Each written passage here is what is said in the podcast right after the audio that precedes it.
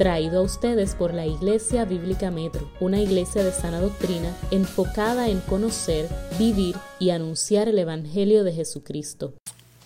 No sé cuántos leyeron el capítulo, espero que todos, pero se sintieron nuevamente en la clase de estudios sociales de momento, repasando algunos términos, ¿verdad? Repasando los modelos de gobierno y yo creo que a veces pensamos, pero ¿qué tiene que ver esto con la iglesia? ¿No? Eh, ¿Qué tiene que ver cómo se organiza un gobierno con la iglesia? O con, conmigo como individuo. Y la realidad es que importa porque nosotros somos parte de un sistema que está siendo gobernado. Y si nosotros no estamos capacitados con los principios bíblicos para ver cuál es el modelo piadoso del gobierno, entonces no podremos discernir cuándo se está desviando ese gobierno y no podemos hacer los reclamos pertinentes como individuos. Y veremos, pero obviamente, pues, que la sociedad se verá afectada si no hay nadie quien alce la voz. ¿Ok? Y recuerden que, como el libro va trayendo, nuestro fundamento es la escritura no nuestro intelecto, no como hicieron en el tiempo de ilustración, se fueron al razonamiento, a la filosofía, a buscar modelos de gobierno que terminaron en desastre, como la Revolución Francesa, entre otras cosas, sino que nuestra, nuestra cosmovisión o nuestro fundamento para hablar lo que vamos a hablar y cómo debe ser un esquema de un gobierno piadoso proviene de las mismas escrituras. La escritura no hace silencio en cuanto a eso. ¿Ok? Así que, página 141 lo tienen por ahí ustedes, ¿verdad? 141. Yo creo que él, inicia muy bien diciendo en el párrafo, primer párrafo que muchos pueblos quieren democracia, pero no saben qué realmente lo que es la democracia o qué es lo que hace que funcione la democracia. Siempre gritamos, eso es democrático, eso eh, tiranía, ¿no? democracia, gritamos, pero no sabemos qué es y qué hace lo que funciona la democracia. Y ese es el hecho, ¿no? Abajo en, el, en la página 141, ese es el problema. El término democracia tiene, este es otro problema, tiene diferentes significados para diferentes personas. Por lo tanto, se necesita una definición y una explicación. Y antes de comenzar a mostrar el modelo eh, eh, piadoso o el esquema piadoso del gobierno, el primero nos dice vamos a definir qué es la democracia, ¿no? Y dar una explicación. Porque si no tenemos una definición clara, pues vamos a estar hablando de cosas diferentes. ¿Está bien? Muchos ven la democracia como aquellos que eh, hay un grupo de personas y tú dices, eh, levante la mano el que quiera hacer. Y el que levante la mano voluntariamente y hace la tarea de la casa, está reunido a su hijo le ha dicho, tengo 10 tareas. Levante la mano que quiera hacerlo. Así es democráticamente. Yo creo que usted a veces no funciona tan democráticamente, sino que usted tiene una estructura como padre en su casa. Hay unas tareas que hay que hacer. Es parte de la responsabilidad de los deberes. Tú le puedes dar cierta libertad en escoger, pero se tienen que hacer. Y hace falta alguien que, que ayude ¿verdad? a elegir esas tareas. Eh, y se reparten equitativamente, porque si, si uno de nuestros hijos o su hijo eh, va a recortar la grama, tampoco eh, le toca pintar el cuarto, también eh, lavar el carro, también botar la basura, fregar todo y el otro simplemente barrer. No sabemos que equitativamente buscamos, ¿verdad? Repartir esas tareas. Ahora, en la escuela nos enseñaron también a la deográticamente. en vez de decir quién quiere contestar esta pregunta, deográticamente yo te señalo y tú la contestas, ¿verdad? Y a veces es el concepto que tenemos de democracia en nuestra mente por las experiencias que hemos vivido. Pero hay, un, hay una diferencia, aquí es que la pizarra me iba a ayudar, que no la tengo, pero, y es el, el aspecto de asociar el concepto de la libertad y la democracia. Ah, María, era para allá. Ah, yo lo voy a esperar y todo. Ajá. Ah, muy bien. Ajá.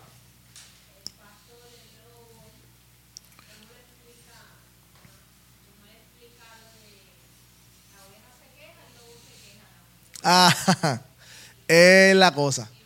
si no tenemos una definición de democracia, entonces cuando tú ejerces un proceso democrático, el que tiene otra definición de democracia, se queja del proceso democrático. sí. ¿Ok?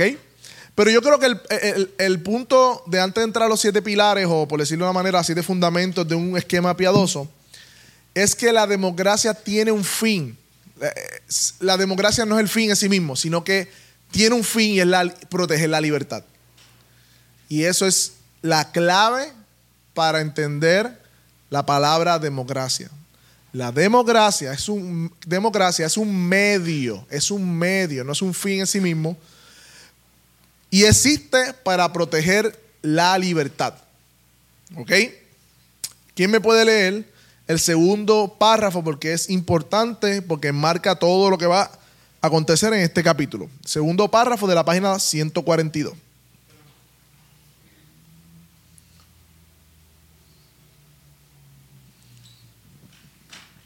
142. El segundo párrafo. Ajá. La protección. Ahí está. La protección de los derechos y libertades individuales es la meta. Ahí está, esa es la meta. La protección de los derechos y libertades individuales. Esa es la meta. Ajá. Pero la democracia representa los medios. Así que la democracia lo que hace es preparar los medios, las formas en que eso es posible. ¿Ok? ciertos derechos son reconocidos por todas las personas como inalineables. Esto es, que nunca pueden ser negados a alguien sin que se produzca injusticia.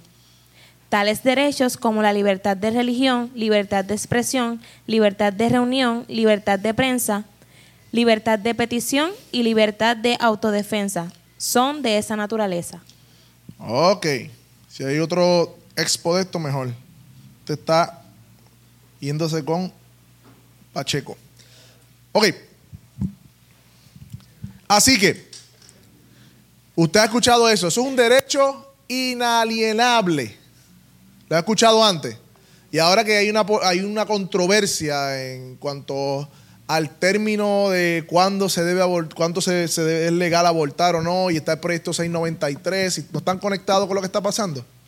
Se supone, ¿verdad? Porque ustedes están. Pues, el proyecto 693 busca limitar el, el, aborto a por lo menos a las 22 semanas, que es verdad que es, que es donde es viable ese niño que viva aún fuera del vientre materno. ¿Qué pasa? Una de las razones por las cuales se lucha a favor o en, contra del aborto es porque se entiende que el derecho a la vida es un derecho inalienable, que nadie puede quitártelo, nadie puede interferir, ninguna ley, ningún Estado, ningún individuo. El problema filosófico con el aborto es dónde empieza la vida, o realmente si es una persona. Para el impío, para el, ¿verdad? el que ve el mundo materialista, le llama feto cuando es un bebé. Pero sabemos que hay vida ahí. Sabemos que hay otra persona dentro de esa persona. Ellos no lo quieren aceptar, nunca te van a decir bebé, nunca te van a decir niño, te dice madre, te, dice el feto, para despersonalizar de que hay vida ahí.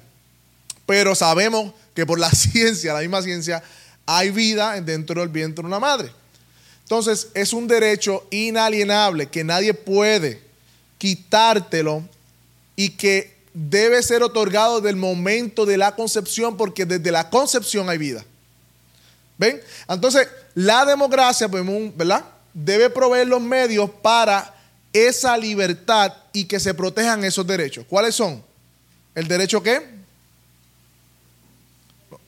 Libertad de, libertad, ahí dice alguno.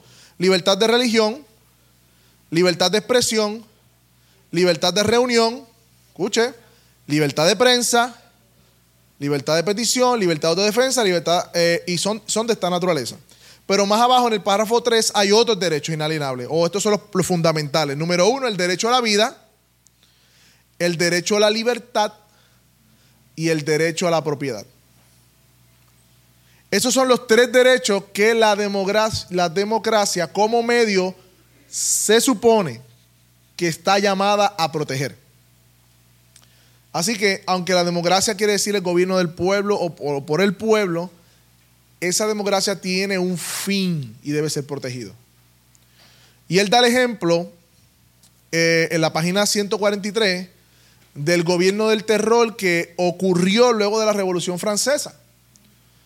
En la Revolución Francesa, el tipo de gobierno comenzó a dejar aparte o no darle parte a las sociedades más pobres en el, voto político y en todo lo que pasaba en la sociedad, sino que la aristocracia, los nobles, los grandes sacerdotes, comenzaron a tomar decisiones que afectaban al pueblo, a los pobres, a, la burguesía, como se decía en aquel tiempo. Y esta gente se revela y crean esta revolución. Pero como era el gobierno del pueblo, los muchos estaban tan hastiados que comenzaron incontrolablemente, esto, no, se marca, ¿verdad? Ok, está bien, súper. Comenzaron incontrolablemente a asesinar a todos aquellos que no estuviesen de acuerdo con la revolución francesa. Indiscriminadamente. Había una sospecha, la guillotina. No sé si han visto la imagen de la guillotina bajando, la, la acostaban. Empezaron con el rey Felipe XVI. Pero más de 16 mil a 20 mil personas, pueden buscarlo así mismo, el gobierno del terror en Francia, fueron asesinadas por sospecha que estén en contra revolución por el pueblo democrático. Entonces, esa democracia que ellos estaban, ¿verdad? De muchos, estaba qué? Afectando el propósito de la verdadera democracia, que es proteger la, vida, la propiedad y, me falta uno, entonces lo saben de memoria, y el derecho a la libertad. Ay, María. Entonces, por filtración. Ahí llegaron. Así que, hasta aquí. Pregunta, comentario, porque esta es la base de todo lo que va a decir a, continuación. Siempre que escuchemos democracia, recordemos que tiene un fin. No es democracia por democracia. ¿Ok? Debe proteger el derecho a la vida, a la libertad y a, propiedad. ¿Ok?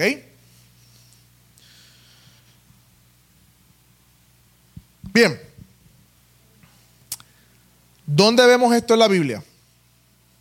Página 143.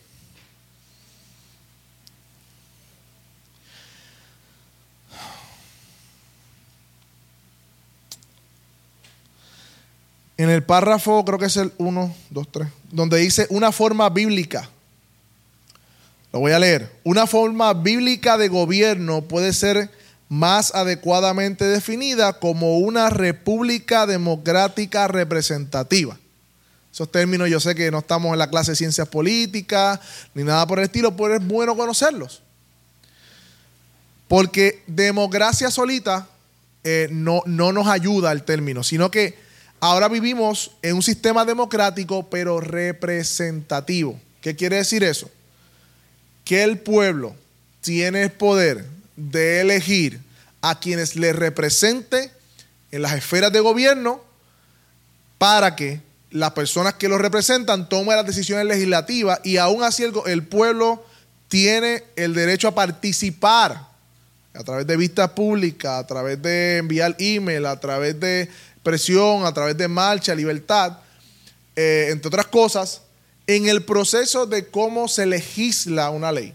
¿Está bien? Y ese modelo es un modelo que lo provee las mismas escrituras en el sentido de que en los pueblos, eh, aunque vamos a entrar a eso, en, los, de, de Israel, la República Hebrea, habían ancianos que representaban.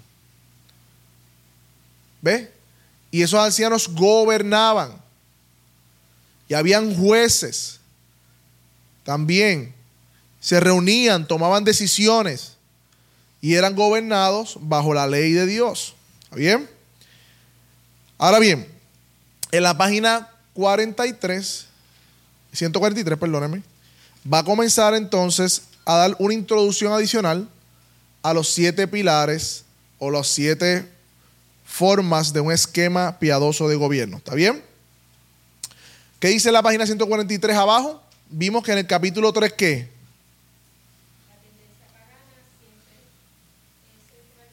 El poder. Siempre la tendencia pagana va a querer, va a querer centralizar el poder. ¿Ok?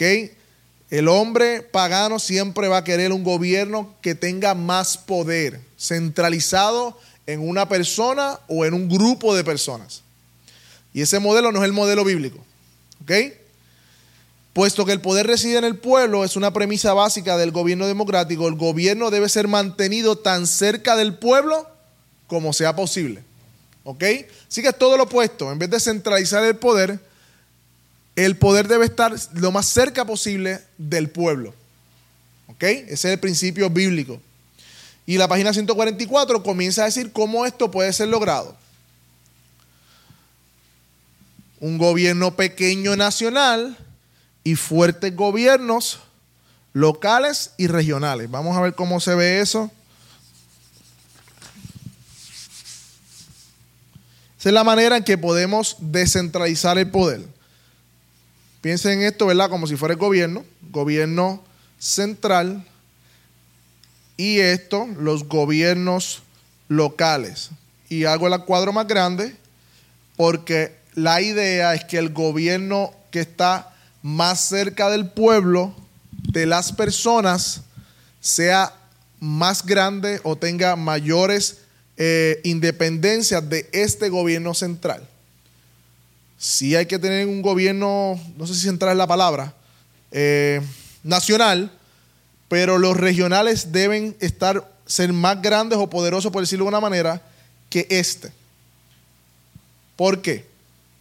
Porque si este es más grande, tendrá dominio sobre cada uno de estos y simplemente estos gobiernos locales van a ser una extensión del poder del gobierno central. Y nuevamente estamos haciendo qué? Centralizando el poder. En todos los países que vemos que hay Invite, este, tiraron un reportaje de Corea del Norte y el cristianismo en Corea del Norte. Es impresionante. Y, yo digo, wow, ¿cómo, ¿cómo llega el hombre hasta ese nivel?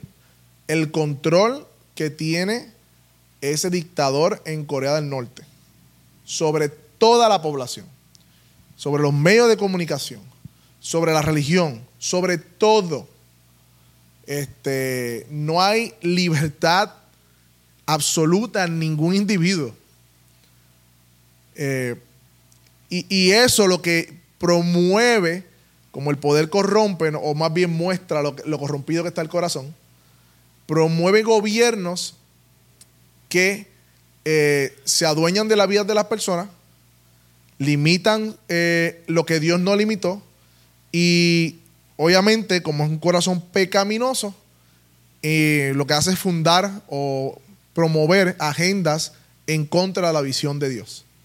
¿Ok? Así que, lo más lejos posible el gobierno de la, de, la centralización y lo más cerca posible de las áreas regionales. Página 144, alguien que me lea los poderes limitados del gobierno nacional.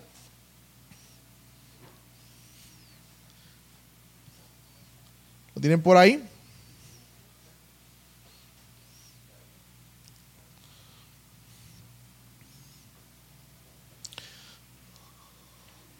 Los poderes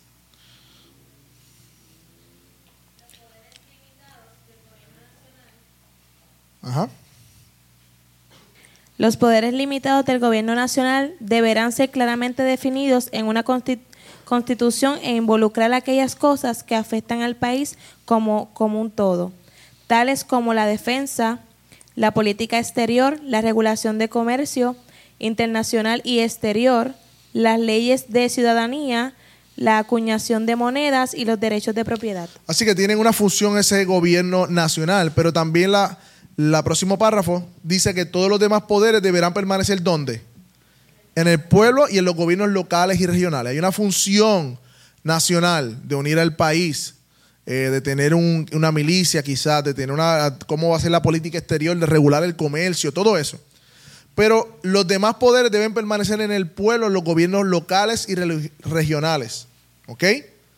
Y la idea es que el gobierno nacional grande eh, no interfiera o no obstaculice los poderes de los gobiernos locales. ¿Ok? Y Jesucristo enseñó un gobierno limitado, hablando de la soberanía, ¿verdad? De él, hablando del César también. Y el primer principio, entonces, para un gobierno, o un gobierno piadoso, ¿verdad? Un esquema de un gobierno piadoso, ¿cuál es? Entonces, ¿cómo se forja un gobierno piadoso? ¿Cuál es el primer principio? Página 145 arriba. Eso mismo, ¿qué dice ahí? Constitucionalismo. Vamos a ver, como ustedes leyeron, ¿qué es eso? Lo tienen ahí. ¿Qué es? ¿Cuál es ese, qué significa ese principio de constitucionalismo?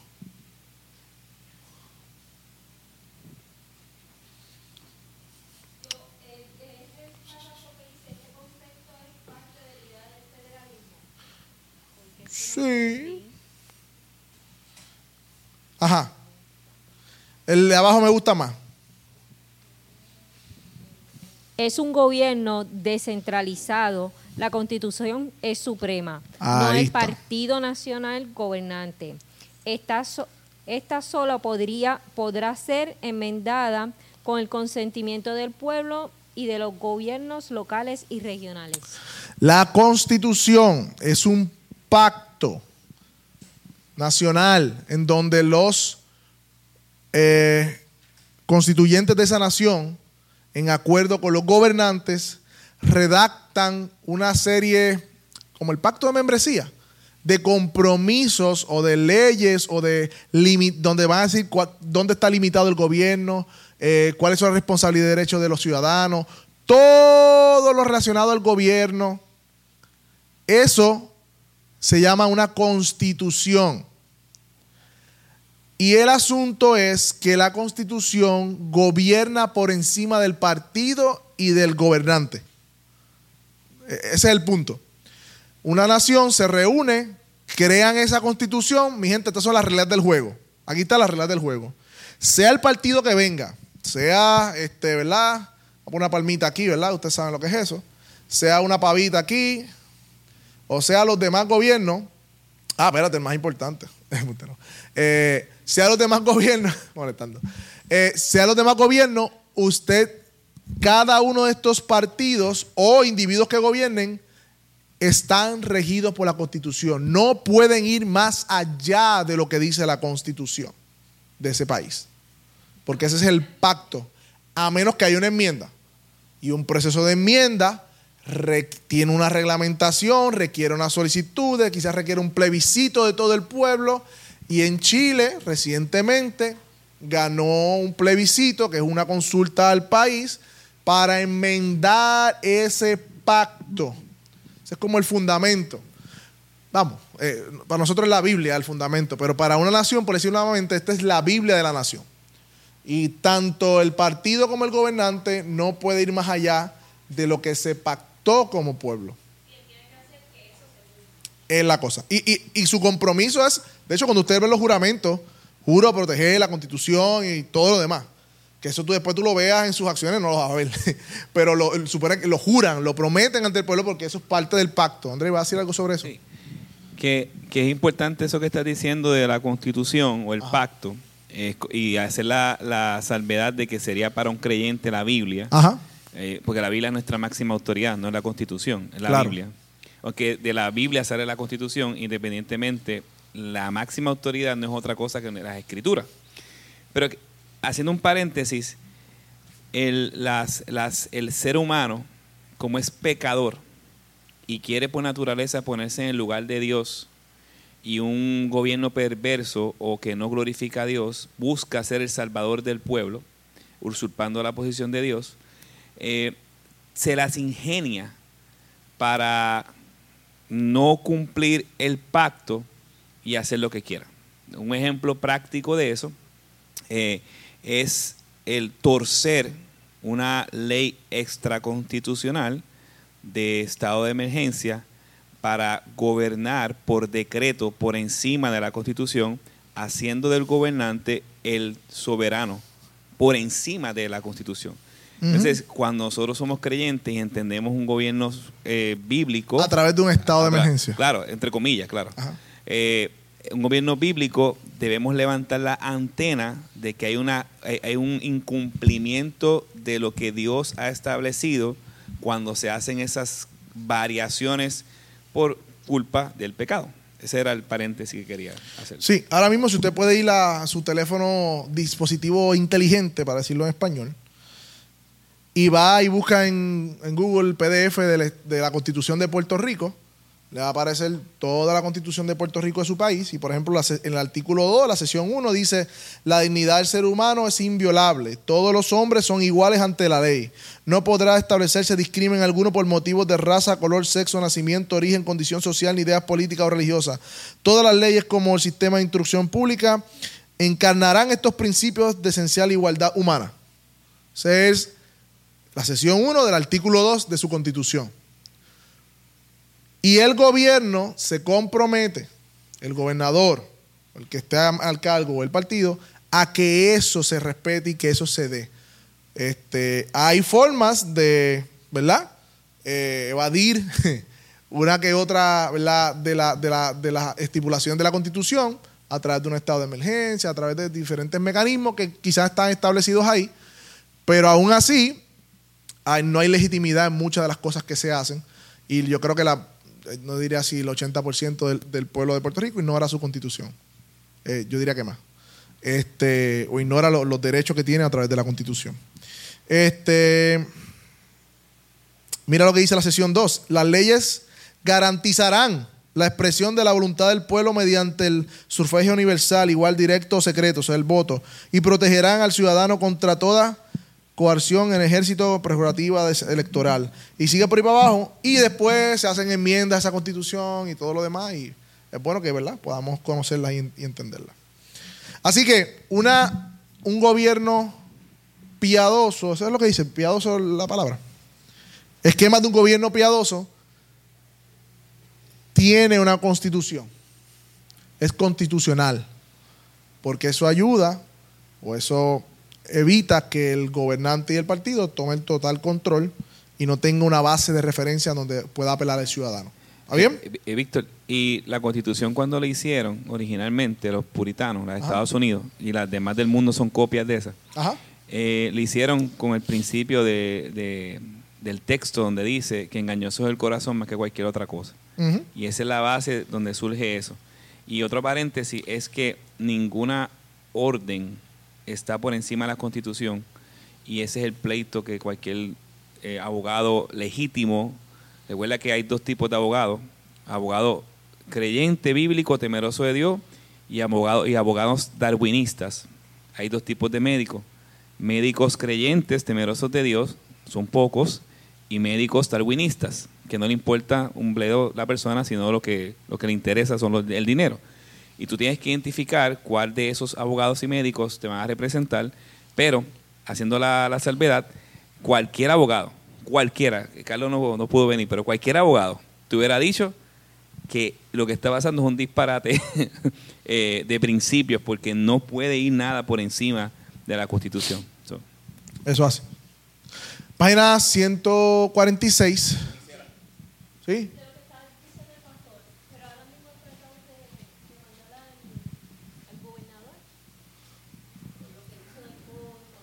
Ella está diciendo que han tratado de demandar, de demandar al gobernador una, una sola persona, un, solo grupo, dentro de tanto.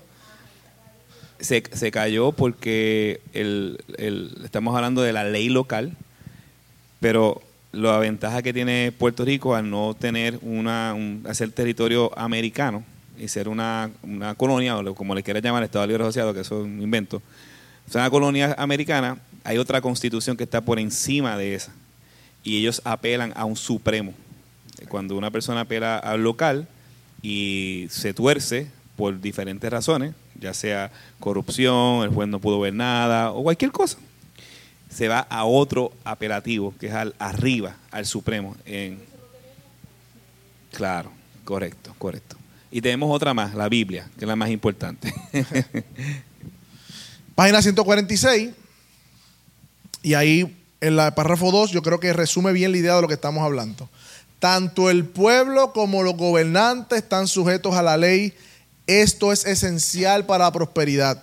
Los ciudadanos no deben solamente ser protegidos de acciones dañinas de otros ciudadanos, sino también de abusos de su propio gobierno. ya que la ley es suprema y no los gobernantes, el pueblo será protegido de la tiranía del gobernante. Son los principios eh, piadosos de una nación piadosa que surgen de una conmovisión bíblica. ¿Ok? Y entonces la constitución va a definir y va a limitar el poder de gobierno. Eso es lo que sigue el segundo párrafo. Y actúa como una cadena para evitar que los gobernantes abusen del poder. Y está escrita así para no ser olvidada. Cualquier gobierno es libre para el pueblo, es libre para el pueblo bajo este. No importa cuál estructura tenga donde las leyes gobiernen y el pueblo sea parte de estas. Cualquier gobierno puesto a esto será que una tiranía. Y hay una imagen que me encanta, eh, porque el fundamento de una nación es su fe. Eh, recuerden algo, hermano, todo el mundo tiene fe. Fe cristiana o fe en cualquier otra cosa, pero todo el mundo, todos somos seres religiosos, todos creemos en algo. Y el gobierno, una sociedad se, se compone porque los compromisos de fe tienen más peso que los compromisos individuales y propiedades, entre otras cosas. La fe de una nación, sea cristiana, o sea en cualquier otra religión, hinduista, budista, eh, eh, islam, lo que sea, cualquier fe de la nación, va a influenciar todas las esferas de la nación. Por eso el fundamento de la nación es la fe. Eh, Víctor, la fe le puede poner también al lado religión, religión. eso aplica a cualquier nación, ya sea musulmana, eh, como sea. La, de la fe, de la religión de la nación, es que se construye la nación. De Esa es la conmovisión. De ahí sale la moralidad. Y de ahí sale la educación, propiedad, etc. ¿Y por qué es importante eso? Porque la Revolución Francesa, como dijo Víctor, atentó contra precisamente el fundamento que era la fe. Eh, eh, ellos, por alguna razón, eh, no, voy, a entrar en detalle ahora, la lógica quiso usurpar la fe o la religión de una nación. Y eso tenía unas cosas en pro y en contra. En la era que nosotros nos encontramos es la era posmoderna, que todo el mundo le llama posmodernismo. Y lo que está haciendo el posmodernismo, para no abundar tanto, es romper las, los, las verdades o tratar de, hacer ver las verdades como tesis y las tesis como verdades. Entonces ahí viene lo que todo es relativo, eh, todo es, eh, por ejemplo, la verdad es relativa, eh, la realidad es relativa, y entonces desde esa perspectiva lo que va a dominar o lo que quieren hacer dominar una nación no es ya una base de, de, fe o religión, sino es a través de un discurso. Me explico. Cuando eh, tú ves las redes sociales y pelean por lo que sería el, aborto, Víctor le explicó en tres segundos, que está mal, es básico. Pero como eh, todo es relativo, pues entonces el discurso que yo esté pronunciando va a ser que modifique la fe del individuo. Entonces, no, es si es objetivo o subjetivo, no es si es moral o inmoral, es que lo que yo estoy diciendo como persona, como individuo, o la gente, los medios, es lo que está moviendo a las personas a tener una nueva fe en, la, en lo que otros dicen. Eh, no sé si me di a entender más o menos la dinámica, ¿sí? Ok. Básicamente, una era posmoderna, siguiendo la línea de Andrés, la verdad desapareció. Ah, Tú quieres eh, romper la cabeza a un postmodernista cuando te plantea que Lía Thomas es una mujer, tú le tienes que preguntar, ¿eso es verdad? Esa pregunta ya no es válida, porque tú tienes tu verdad, yo tengo mi verdad, y, pero realmente esa es la pregunta que debemos hacer, ¿eso es verdad? y, eso, y esa pregunta, aunque filosófica en un sentido, pues la verdad concuerda con la realidad, y la realidad concuerda con una cosmovisión de mundo. Entonces, ya la verdad no importa a la reina el sentimiento. Entonces, si yo me siento de tal manera, no importa que no sea verdad, lo importante es que se respete, y yo tengo, yo tengo problema con esta palabra. Mucha gente dice, no, lo importante es el respeto.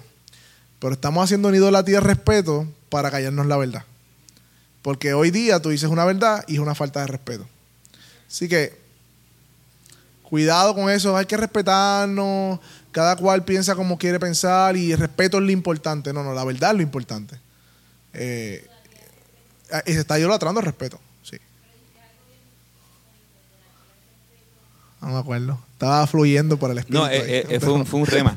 dijo, y dijo idolatría, la que estamos haciendo de la, idolat, de la idolatría, el del respeto una idolatría, o idolatría es respeto. Está, está bueno. Cuando realmente tú una verdad, hizo una falta de respeto y ahí está el problema.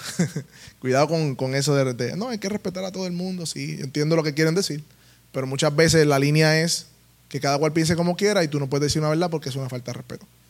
En fin, Así que la fe de una nación es la como visión de la nación y sostiene todo lo que la nación hace. Así que el primer, terminamos el primero, una constitución. Un gobierno donde no tenga una constitución, ¿quién va a ponerla? El papaupa, el que manda, el, rey, el dictador, es, él es la constitución. Lo que él diga se hace. Por encima no tiene nada que lo gobierne a él. Y la constitución lo que evita es eso.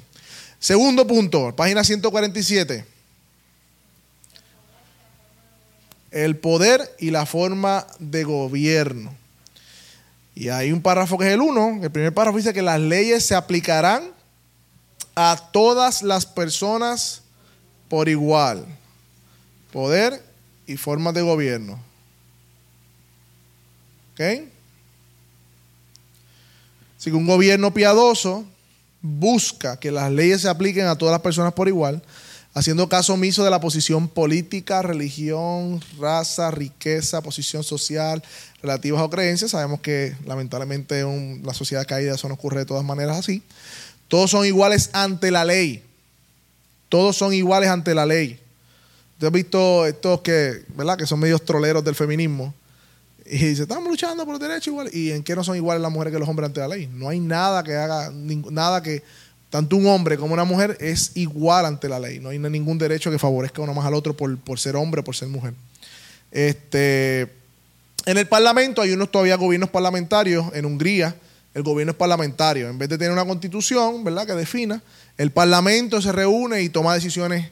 ¿Verdad? Pero el problema es que la presión política y social pues, pues va a influenciar esas decisiones. ¿Ok?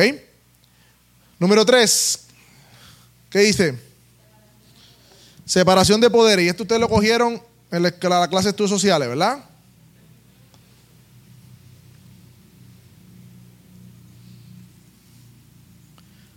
Porque esto es importante. ¿Qué dice, el, que dice en esencia esto?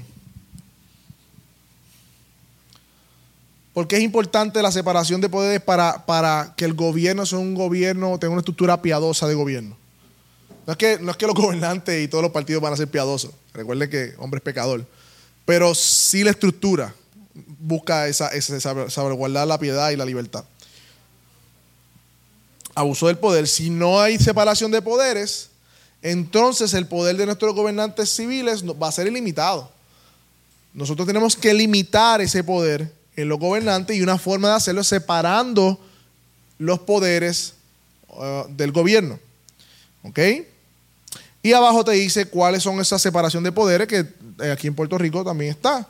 La legislativa, que se encarga de la elaboración y promulgación de las leyes. Hoy tiene que estar Carlos aquí, no está. Este, ejecutiva, te tira al medio, Carlos. Ejecutiva, cumplir y hacer cumplir las leyes judiciales, interpretar las leyes. Y la judicial, interpretar las leyes. Ahí están los tres poderes, ¿verdad? Que es la rama legislativa, ejecutiva y judicial. Página 148. Me encanta Isaías 32, 33, 22. Porque el Señor es nuestro juez, nuestro legislador y nuestro rey. Dios acapara esas tres funciones. Y Él dice, Dios es perfecto en toda sabiduría y puede hacer todas las funciones rectamente, pero el hombre infinito no. Por eso no podemos tener un solo hombre con todos estos poderes. Jamás. Así que la separación de poderes nos ayuda a evitar la tiranía. En la página 148 abajo dice, la tiranía será la resultante cuando los poderes legislativos, ejecutivos y judicial estén acumulados en las mismas manos, de unos pocos o de muchos. ¿Ok?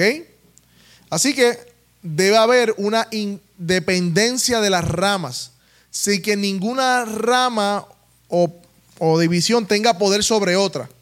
Por ejemplo, dice el libro, la rama legislativa no debe ser capaz de mover a la rama judicial fácilmente. Y la ejecutiva no debe tener la capacidad de disolver la legislativa o judicial.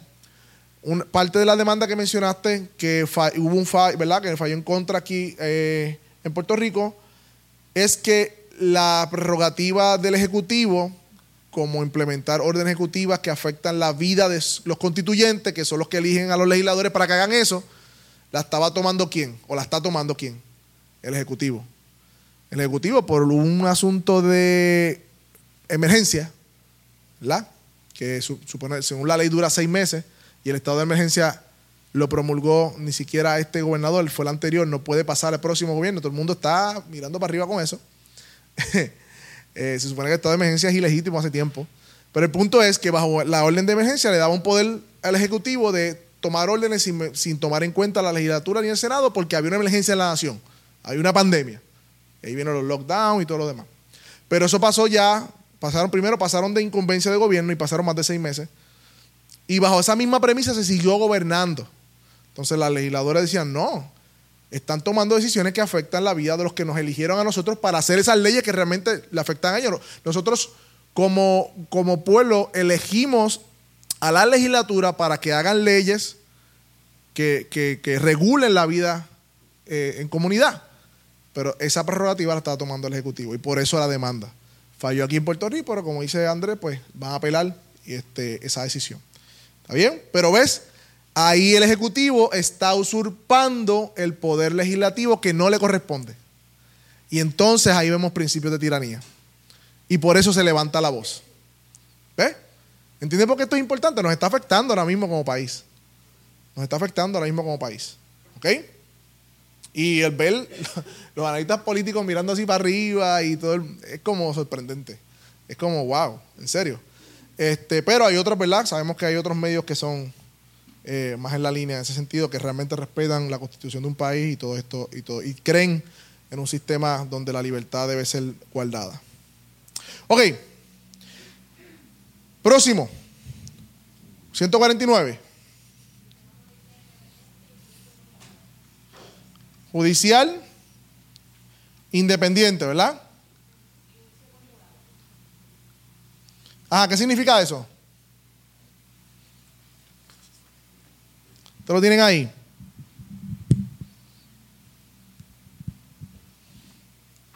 Obviamente el malhechor tiene que pagar su, su, fechoría, ¿no? El que, el que le hace daño a la propiedad privada de otro, el que quita vida de otra persona, el que maltrata injustamente, el que roba, estas personas tienen que pagar, tienen que restituir, que lo, y tienen que ser juzgadas. ¿Ok? Ahora bien, esos sistemas se llaman ¿verdad? tribunales, donde hay un, hay un sistema judicial eh, para aplicar esa ley y debe ser independiente al gobierno. Porque si el gobierno controla esa rama, sus eh, ¿verdad? Eh, políticos del partido siempre van a salir favorecidos, a pesar de lo que hagan, ¿verdad? Y no, lo que queremos es que, se, que haya justicia. De hecho, me, gusta la página 149 que la República Hebrea enfatizaba un sistema jurídico independiente e imparcial. Miren este principio, esto, es bíblico, el principio bíblico. Se es inocente hasta que se pruebe que la culpabilidad. Todos tienen derecho a un adecuado proceso legal. Nadie puede ser forzado a testificar contra sí mismo. ¿Recuerdan quién fue forzado a testificar contra sí mismo? En el Sanedrín. Jesús mismo. Él, no, cuando estaban acusando a Jesús, no podían por dónde cogerlo. Eh, dijeron que tú dijiste aquello y trajeron los falsos testigos. Nada, nada, nada. Y el sumo sacerdote dice, dinos tú mismo si eres el Cristo, buscando que él mismo se autoincriminara. Y Jesús dice, tú lo has dicho. Y él, ¡ah! ¡Blasfemia! Pero estaban incumpliendo la misma ley de Dios al hacer eso, para, para ¿verdad? matar a Jesús buscar una causa para matarlo.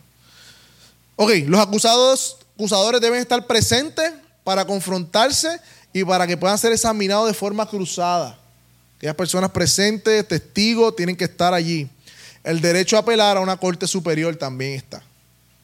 Todos esos principios bíblicos son los principios que gobiernan las naciones que más han prosperado en lo que es la justicia. Sabemos que la justicia del hombre es imperfecta. Nunca va a haber justicia perfecta en la tierra, no esperemos eso. Sabemos que hay gente culpable que debe ser, que, está libre y lamentablemente eso va, a seguir pasando en una sociedad caída. Pero en general, mi gente, en general, este, comparado con otros sistemas de gobierno, en donde tú por profesar ser creyente eh, en Corea del Norte te mandan a un tipo de eh, isla, te aíslan y si, si, si tú, o sea, este, esta es la ley más o menos que ellos tienen. El cristianismo está prohibido. Alguien tiene sospecha de que tú eres creyente. tu misma familia te entrega. Porque si te cogen a ti y tú eres familiar del otro, también te llevan a papá, hermano, todas las personas cercanas a ella, lo llevan allá. Por eso entregan a los mismos cristianos, a los mismos familiares. Profecía de Jesús. ¿Recuerdan? entregarán a sus propios hermanos. El punto es que los llevan a una isla a hacer trabajo forzoso y a ser castigados severamente, simplemente por la profesión de su fe. En un sentido, hermano, sí somos bendecidos de estar en un, de un lugar en donde sí, en un sentido de justicia, que es perfecta, claro que no. Ahora bien, ¿cuáles son las funciones? Abajo dice la página 149, los tribunales serán quienes vigilen las ramas legislativa y ejecutiva del gobierno y determinen su fidelidad a las normas constitucionales. Se supone que el sistema judicial juzgue a la legislativa y al ejecutivo. Eh, muchas veces no sucede así. Eh, entonces, a fin de proteger la libertad individual y garantizar el individuo el, justo, el, el juicio justo, se necesita un sistema judicial que utilice un jurado para escoger al sal en la sociedad. Eso es el otro principio del sistema judicial independiente, que es a través de jurado. ¿Qué es un jurado? Un grupo de personas que se escogen al azar que se supone, ¿verdad? Que no tengan conocimiento del caso. Ahora, ¿verdad? Con los medios de sociales está bien difícil, ¿verdad? Mucha de esta gente tienen que aislarla porque las redes sociales, los bochinches, pues pueden influenciar en la, decisión final del jurado en cuanto a un caso. Tienen que aislarlo, no pueden saber nada del caso para que sean testigos del caso y luego voten según las pruebas que se presentaron, todos los testigos que testificaron. Y de esta manera se busca ser equitativo, ¿no? Y que no hay un juicio viciado. ¿Ok? Y es otro sistema judicial independiente que ayuda a una nación eh, a que sea piadosa, tenga una estructura de gobierno piadosa. Hasta aquí, ¿alguien quiere comentar algo más?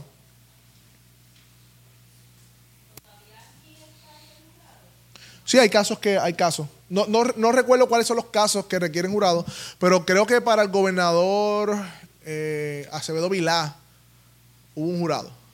Si no me recuerdo, sí, un jurado. Hay diferentes casos que tienen jurado, no, por eso dije Carlos tiene que estar aquí, porque hay que saber, pero hay unos casos que sí, otros casos que no dependiendo. Pero usualmente juicios políticos sí. También, ¿verdad? Exacto. A llamaron. Y tiene que compadecer, no puede negarse. El que es llamado para. no puede negarse. El acusado, sí. Ah, exacto, ahí está. Así que, pero son medios, ¿verdad? Que que, son parte de una nación con esquema piadoso. Créanme que una nación que no les interesa la justicia, que si no el control y el poder, no va a tener un esquema como este que pueda juzgar sus actos políticos. Para nada se va a tirar, ¿verdad? un tiro el mismo, el gobernante. Eh, o el, mejor dicho, el dictador. Número 5, 150, es la policía civil y la milicia. ¿Ok? Así que un gobierno piadoso tiene una policía civil y tiene milicia. ¿Ok? Otra restricción crucial sobre el poder de los hombres pecadores en el gobierno es la policía. ¿Cuál es, cuál es el fin del cuerpo policíaco en un país?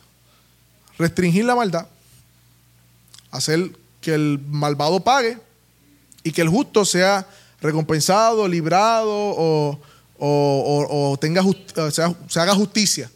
¿No? Así que la policía eh, también, ¿verdad? Lo hemos discutido otras veces, eh, es un diácono, es un servidor de la justicia de Dios, Romanos 13. Para eso Dios le dio la espada, en este caso obviamente aquel caso era espada, ahora son armas, lo que sea. Las tienen y están justificadas porque están para retener el mal. Y es parte del principio bíblico.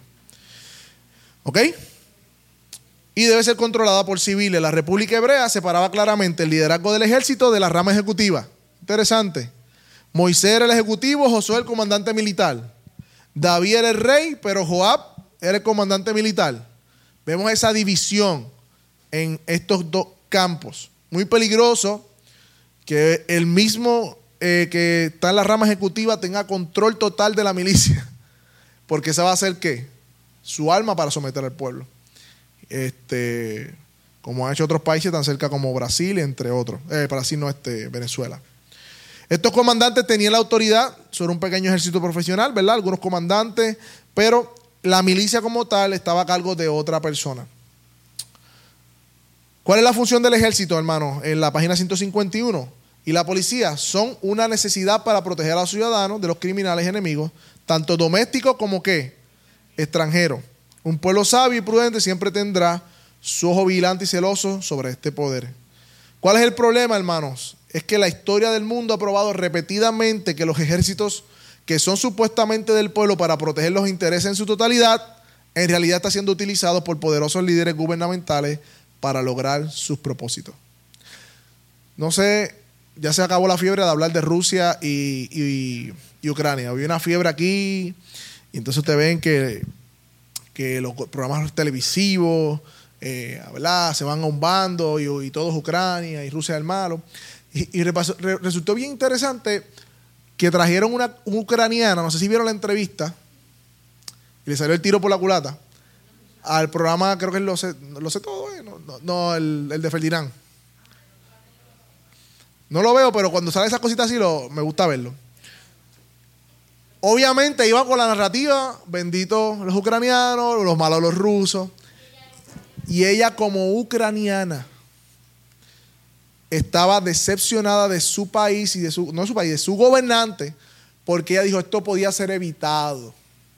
Y esa propaganda por los medios sociales que están haciendo de ese gobernante, tan bonita y tan bien pintada, ella no dijo, no, no están así como creen. Él podía evitar esto y lo provocó. ¿Y para qué fue eso? Le querían caer encima a una ucraniana que hablara mal de su país. Si ella tiene derecho a hablar como ella quiere hablar. Y los otros, y, ella dijo, a mí me da como pena, lástima que aquí vengan profesores de Harvard. Esperaba mucho más de ustedes. Los, humilló allí. Pero es porque como tienen una narrativa, y recuerda que hay unas representaciones detrás de esos países y esos poderes, lo que representan y todo lo demás, vienen con la narrativa, se aparece un ucraniano y dice, no, no, el gobernante está usando la milicia de forma no adecuada, no para los propósitos del pueblo, en vez de proteger al pueblo, lo expuso a la guerra. ¿Ve? Ella hizo una reclama, una, un claim. Hermano, si es completamente verídico, pero, pero es interesante que, esto suceda y es porque ella vio o, interpretó que este hombre está usando eh, la milicia con propósitos egoístas en vez de para el pueblo y para proteger al pueblo y lo expuso a una guerra. ¿Ven? Y por eso es importante estar alerta a todas estas cosas, hermano. Este, bien, página 152. ¿Ok? Bueno, 152 arriba para antes de salir el tema de la policía. O, ah, voy a escribirlo aquí. Faltía policía y milicia.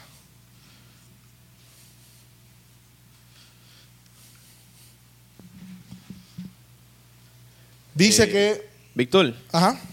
Yo, tengo una pregunta en cuanto al primer párrafo de la 151. Este, ¿Qué implicación tiene el que el cristiano, o, en este contexto el, civil, tenga el derecho de portar armas?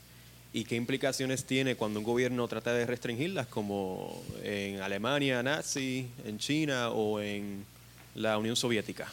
Sí, obviamente nosotros no tenemos el contexto eh, que, que, sí tenía en contexto esta gente al crear estas leyes, el derecho a la aportación de armas. Recuerda que eso también es un derecho provisto por la Constitución, pero era porque todos estos que crearon la Constitución, ¿verdad? Muchos de ellos creyentes piadosos, venían huyendo de la persecución por su profesión de fe. Muchos de estos puritanos salieron corriendo de Inglaterra, a diferentes Francia, a diferentes países que los estaban matando. Y obviamente ellos su sabiduría interpretaron de que tenemos que el hombre tiene derecho a defenderse y por ende aportar un alma. En aquel caso puede ser diferentes almas, porque esto le daba un tipo de protección contra estas personas que querían, ¿verdad?, quitarle la vida porque simplemente eras un puritano, porque tenías una fe eh, reformada, lo que sea, como todas las guerras que hubieron.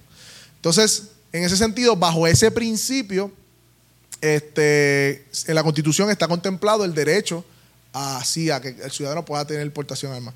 Todo lo que se vea en contra de eso se ve, dice aquí, cualquier intento de prohibir a un individuo por ser arma era antibíblico y un intento pagano. Así que esto va más de la Constitución, esto va desde Primera de Samuel 25.13, que habla ahí, y número. exacto, que, que, eso iba a mi segunda pregunta. Entonces, es incorrecto el tener la imagen del cristiano de que pues el cristiano no jamás y nunca puede portar armas, pues porque el cristiano ya está bien.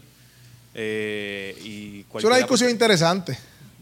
Porque hay muchas personas que se paran del lado, es que a paz fuimos llamados, y Jesús era manso y humilde, y él no nos incitó a la violencia y todo lo demás. Pero creo que esa, esa discusión se puede dar porque aún así, sí tenemos la libertad y el derecho de protegernos como individuos, tanto yo como mi familia, de ataques de otras personas que vienen con intenciones malas. De hecho, si yo no protejo a mi familia teniendo la habilidad de hacerlo, yo, yo no sé si yo puedo considerar un buen esposo, un buen padre. Yo tengo el derecho de proteger a mi familia de alguna manera, este, ¿verdad? Que algunos consideran es a través de la aportación de armas, obviamente con todas sus seguridades y todos sus parámetros. Este, pero es una discusión interesante. Una vez escuché un podcast acerca de eso y, quiero hacer un después Carlos. Este, después Carlos. La, los, el pueblo de Dios, históricamente, del Antiguo Testamento, Nuevo Testamento, es un pueblo pacífico. El, asunto de la arma era en defensa. Y lo ves en los discípulos. la defensa. La defensa, no ofensa. Claro. Y en ese sentido, pues, no hay nada pecaminoso en eso. Ahora, hago otro paréntesis. Los mártires, los, las personas que han muerto a causa de Cristo, ese es otro contexto que no tiene que ver con este contexto que estamos trayendo ahora, porque es esa causa de su fe. Claro. Y es otra idea completamente diferente. Eso que eso es lo que, como dijiste, se puede discutir más adelante, pero son dos cosas diferentes. Causa de fe. Perspectiva. Y defensa es otra cosa eh, por ejemplo, un ser querido, entre otras cosas. Sí. Carlos. Bueno, hermano, sí. ah, después de Carlos. No, quería decir que Cristo es bien claro de que nosotros no debemos usar violencia. Y, es, y es asombroso, asombroso, asombroso el testimonio que dan los creyentes que están siendo perseguidos, especialmente en Nigeria. Es asombroso cómo están maltratando los, creyentes en Nigeria y sin embargo ellos perdonan a sus agresores. Son, son muchísimos eh, testimonios que uno escucha a través de las revistas de, La Voz de los Mártires y de, de Open Door hablando sobre esas cosas. Ok, Open Door.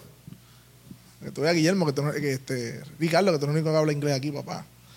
Este, pero Carlos, ahí está la discusión, porque el contexto es persecución de la fe. Aquí Andrés está hablando de un contexto más de defensa, no necesariamente por persecución de la fe. Y ahí es que se da la discusión. ¿Ves? Ahí es que está el, debate. Un, ejemplo rápido y corto. Eh, voy, a casa de Víctor, soy un ladrón. Víctor, eh, digo, tú, ¿dónde está tu esposa? Quiero matarla. Y Víctor, obediente, dice, ahí está la esposa, mátala. Él haría eso. ¿Qué usted diría de Víctor? Si me entero eso, yo lo mataría a él. ¿Cómo tú traes a hacer eso? En el sentido, ¿verdad? De que te entregaste a tu esposa, pues no decir una mentira. Es un bien mayor.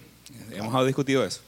Y si Víctor tiene que defender a su esposa como Cristo. Que no se le considera mentira. Lo hizo, que no se considera mentira. Cristo, eh, él es responsable de la defensa de su esposa ante los ojos de Dios.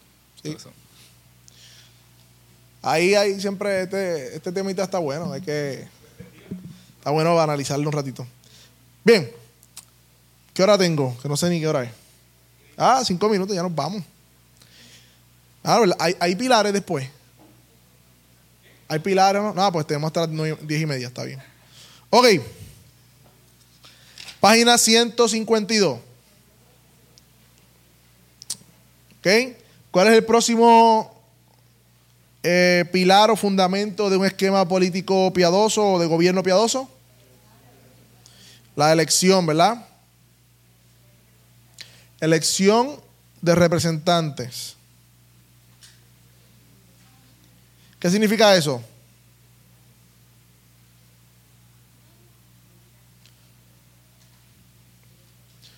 ¿Qué dice? En ejemplo bíblico vemos que los funcionarios eran llamados jueces, se elegían. Este, página 152 abajo, las elecciones frecuentes son esenciales, las elecciones. Pero también es vital que las elecciones sean libres. Esto significa que aquellos candidatos que buscan ser electos puedan serlo sin la restricción de pertenecer a un partido. Un partido puede posiblemente dominar las elecciones, pero debe hacerlo a través de ganar la batalla en libre mercado de ideas. El derecho de cualquier ciudadano de formar un partido, a formar, de formar un partido y ofrecer candidatos es esencial. O sea que debe haber, si usted quiere, eh, después que tenga creo que 35 años de edad, postularse para gobernador de Puerto Rico, tiene una cierta, ¿verdad? requerimientos, creo que son 35 o 30. 35 creo que son. Tiene ciertos requerimientos, ¿verdad?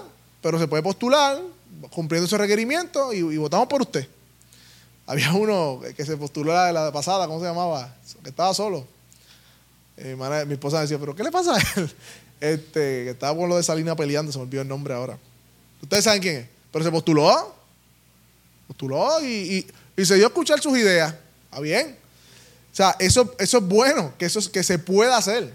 Porque entonces, si no hay, si, si está restringido eso, la libertad de elegir está coercionada, ¿verdad? Porque no podemos escoger a personas diferentes o a partidos diferentes, ¿ok? El voto de una nación no debe ser, debe, no debe ser compulsivo, sino libre, debe ser voluntario. Eh, y el mismo debe estar disponible para todos los ciudadanos, sin distinción de color, condición social, religión y sexo. El voto también debe ejercerse mediante votación secreta, por eso usted ve las cajitas cuando usted va a votar, para que no haya presión o miedo a la represión que puede influenciar. O sea, que cuando van los que van, los gobernadores o algún agente político a votar, las cámaras están ahí a ver, para después grabar, pero el voto es secreto. Muchos de ellos no enseñan la papeleta. Quizás muchos de ellos si enseñan la papeleta se muestran en problemas porque no votaron por fulanito de tal o qué sé yo qué rayo. Pero el voto eh, debe ser secreto para proteger y no haya presión eh, externa a la persona que va a votar. ¿Está bien? Debe haber una transmisión de poder de parte de los funcionarios anteriores para unificarse el bien de la nación. Este, y como en Estados Unidos, ellos tienen no solamente las elecciones presidenciales, sino que hay elecciones de medio término. En otras fechas hacen otro tipo de elecciones regionales y nacionales eh, para hacer cambios en diferentes años. Creo que ahí vienen unas por ahí. Nosotros nosotros yo creo que en la misma elección de, eh, está todo, tanto gobernadores como alcaldes, como legisladores y senadores y todo lo demás, Cámara de Representantes. Está todo en, en una misma fecha, cada cuatro años, ¿verdad? Bien, otro principio, ¿cuál es? ¿Qué significa eso?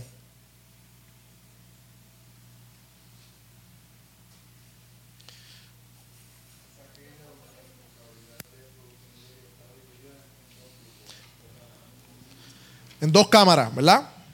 En dos grupos. La responsabilidad de producir ley está dividida en dos grupos. ¿Por qué? Porque esto es de una forma piadosa, porque es importante. ¿Qué dice mismo? Una razón para esta, ¿qué dice? En división de poder, evitar el control, salvaguardar la centralización de poder. ¿Está bien? Hay un párrafo que me gusta, que es la página 53, que dice, ¿qué ha destruido la libertad y los derechos del hombre en cada gobierno que ha existido bajo el sol? La generalización y la concentración de todos los cargos de poderes en un solo cuerpo. El modo de tener un gobierno bueno y seguro no es confiar todo a uno, sino dividirlo. ¿Ok? Eso es de Thomas Jefferson. Sí. dime, dime.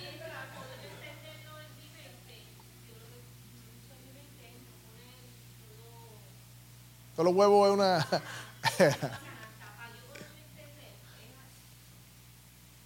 Sí, pero aquí, ¿verdad? Tradicionalmente, hasta familiarmente se vota por un partido y rajan la papeleta en el partido tal. Para entenderlo, no, solamente eso, sino eh, saber por quién estamos eligiendo también y quiénes estamos poniendo como nuestros representantes allá arriba. Este, así que hay una división en las cámaras, hay unas funciones diferentes en esas divisiones. Eh, también un ejemplo bíblico en Deuteronomios 1, 13 al 15. Eh, cuando Moisés pide varones sabios, entendidos, expertos para que los ponga sobre jefe y tome principales de vuestras tribus, varones sabios, expertos. Miren interesante las calificaciones, varones sabios y expertos, entendidos. Eh, para ponerlos como jueces, como funcionarios. ¿Ok? Así que este modelo fue incorporado por Estados Unidos de América en la constitución original, pero el Senado más adelante, en 1913, hizo una enmienda, ¿verdad? Eh, y dividió la forma en que se dividían esos poderes en las cámaras. Y para terminar, la página 155, la conclusión es la siguiente. Estas siete estructuras de gobierno basadas en ideas y modelos bíblicos proveerán salvaguardas para la protección de los derechos individuales a la vida, libertad y propiedad dados por Dios. Recuerden, hermanos, nuevamente, democracia por democracia no es el punto, no es el fin. La democracia es el medio para salvaguardar la, la libertad o el derecho a la vida, el derecho a la libertad y el derecho a la propiedad privada. ¿Está bien? Debemos recordar que el propósito del gobierno civil es proteger a los ciudadanos bajo la ley y castigar a los criminales. Y no tiene jurisdicción, mira qué interesante, el gobierno no tiene jurisdicción sobre la mente o el alma. Eso, no, eso, eso es invadir el autogobierno. Por eso, forzar a las personas a violar su conciencia para hacer algo con lo cual ellos no están de acuerdo, para hacer algo por lo cual ellos no eh, sienten que están faltando a su alma, a su conciencia, limitándole su derecho a trabajar y a ganarse la vida, limitando su negocio, limitando la educación, limitando la salud y todo lo demás por las cosas. Las personas pagan. El otro día, ayer me puse a ver los taxes que me sacan de mi cheque y yo decía, ya a todo esto. como que no estaba tan consciente de todo lo que me quitan en mi cheque y de lo poco que me devuelven a fin de año. ¿Verdad? Eso está ahí implícito porque no, miramos las deducciones, pero están ahí. O el, que no deduce el cheque y paga, pues, pues paga eh, de otra manera. ¿Qué? Y luego de eso, el, impuesto en, en, la gasolinera, aproximadamente 8 a 10 chavos. El impuesto a la compra, 11 centavos. El impuesto del CRIM, eh, de hecho, esta es la jurisdicción de Estados Unidos con más impuestos, para que sepan. ¿Y qué? Como constituyentes de una nación que trabajamos para ganarnos la vida, nos priven de trabajar para que violemos nuestra conciencia, para hacer algo de lo que ellos dicen que tenemos que hacer, tocando nuestra alma y nuestra mente, están fuera de su jurisdicción. Y por eso levantamos bandera. Por eso la iglesia, hermano, es un enemigo de, los gobiernos totalitarios. Porque la iglesia eh, es un centro en donde se enfatiza el autogobierno. Y la ley del creyente por encima del gobernador o la constitución es la Biblia. Y eso representa un problema para los gobiernos totalitarios. Este, así que ellos no tienen jurisdicción sobre la mente y el alma. Consecuentemente, al gobierno se le debe prohibir interferir en la iglesia, la prensa, jaja, la escuela y el mercado. Y sabemos que muchos de los donantes, no sé si estuvieron pendientes de las vistas públicas de ayer, para que, para que mire, para que vean cómo es esto. La pista pública de ayer presentaron todos los casos de personas, como cuatro casos, hijas y personas que estaban allí testificando que nacieron a las 22, 24, 27 semanas de gestación. O sea, que eran testimonios vivientes de que hay vida, que se puede preservar la vida de una persona fuera del vientre en esa semana. Y lo que salió en la prensa es que esos testimonios no tienen nada que ver con la, con la ley. ¿Cómo que no tiene nada que ver? Si lo que están hablando allí son personas que está, avalando lo que, lo que la ley quiere promover. Pero la prensa, eh, ¿verdad? Todas estas personas que son muchos donantes del gobierno, deben favor y todo lo demás, pues sabemos que, ¿verdad? Hay unos asuntos ahí que, lamentablemente por el pecado eh, estamos atados de mano en ese sentido. Pero, para que ustedes vean que se supone, se supone que el gobierno no interfiera con la iglesia, la prensa, la escuela o el mercado. Y ahí terminé. Y no, y quiero decir algo rápido, y que no olvidemos que todo esto, aunque sí beneficia al ser humano hecho imagen y semejanza de Dios, el propósito de la Constitución y todo este sistema es glorificar a Dios. No es otra cosa. Eh, Nosotros, eh, la libertad es para glorificar a Dios, no para pecar.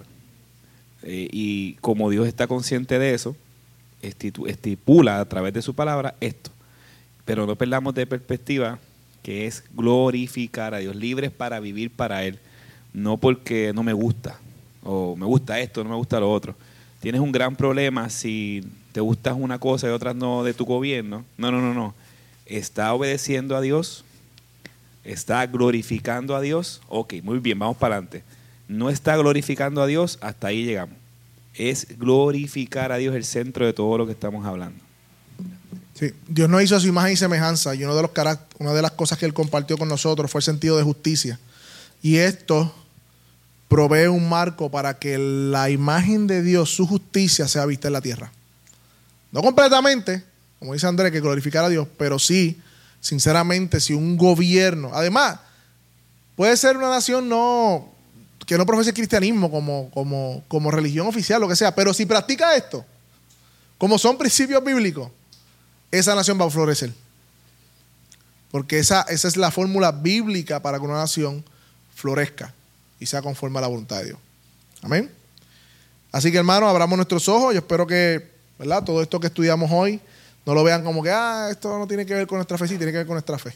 Nuestra fe no, es, no, no, se, no se limita a estas cuatro paredes, sino que la, la vivimos fuera de estas cuatro paredes. Así que vamos a orar, vamos a darle gracias al Señor.